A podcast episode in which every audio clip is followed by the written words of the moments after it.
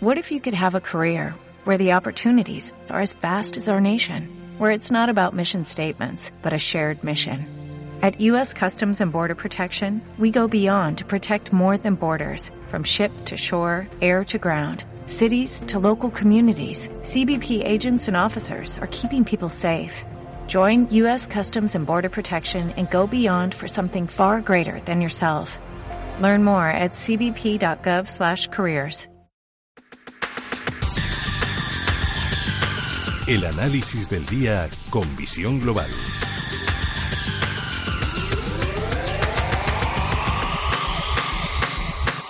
Y el análisis lo hacemos con Luis Benguerel de Anatea Gestión. Luis, muy buenas tardes. Hola, buenas tardes. Bueno, volvemos a tener a nuestro personaje favorito, al presidente estadounidense Donald Trump.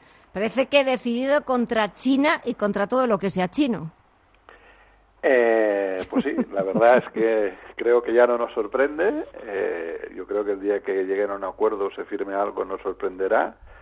Y, y sí, hemos visto, pues ya vimos los, la semana pasada cómo empezó todo y a estos últimos días pues ya también ha empezado con todo el tema de, de la compañía de teléfonos y supongo que no acabará, que después vendrán otras y, pues por ahí van, van los tiros desde hace días. Por ahí van los tiros y a veces eh, no es consciente, o quizás sí, de las repercusiones que puede tener no solamente eh, con el gigante de las telecomunicaciones chino Huawei, sino, por ejemplo, Apple, que parte de sus componentes se hacen precisamente ahí en China. Y ayer Apple era una de las compañías que más caían en la bolsa norteamericana por temor a que China también tomara represalias y a que, bueno, pues pudiera hacer contra Apple un boicot. Sí, correcto. Al final, eh, eh, es, yo lo, lo, hablamos hace muchos meses. O sea, yo creo que su política en realidad es, es que lo que intenta es que las empresas americanas empiecen a construir fuera de China, ¿vale? Pero eso de hoy para mañana no se puede hacer y por lo tanto, igual que Apple eh, pues está creo que es un 80-90% de la composición está hecho en China. Uh -huh. También leíamos ayer o anteayer las las las casas de, de las marcas de las bambas que también tenían problemas porque también estaban viendo que les iba a incrementar un 25 30% el producto. Por lo tanto, pues bueno, eh, esa política no se puede aplicar de hoy para mañana y, y, lo que está haciendo y luego es, es, destruir un poco el mercado y la volatilidad que estamos viviendo pues en los últimos meses en el mercado a golpe de tweet que pues bueno, creo que es bastante inconsciente, ¿no? Uh -huh. Esta semana, eh, aparte de esos tweets, de esos tiras y afloja, de esas tensiones comerciales, las dos citas más interesantes eh, a las que vamos a estar pendientes, actas de la última reunión de la Reserva Federal y del Banco Central Europeo. Pues sí, como bien comentas, eh, la Fed la están presionando mucho para que baje tipos de interés.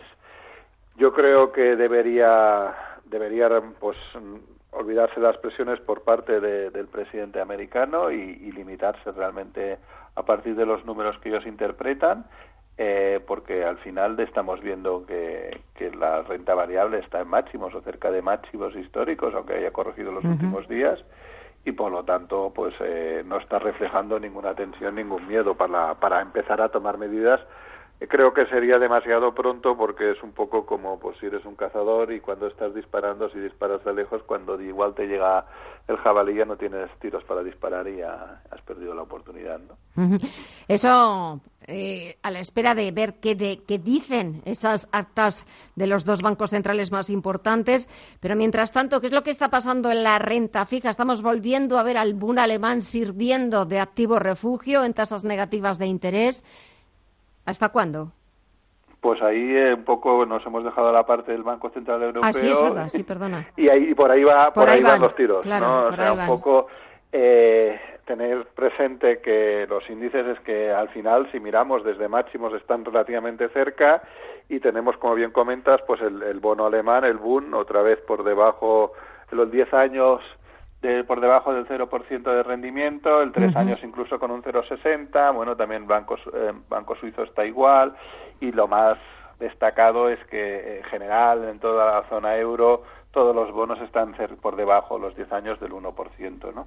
Muy, muchos de ellos cercanos al 0%. Entonces, eh, bueno, esa es la política del Banco Central Europeo, eh, no ha cambiado nada, creo que hay bastante gente que, que opina que es excesiva y el ejemplo está es que realmente eh, la deuda no está reflejando la economía del país en cuestión.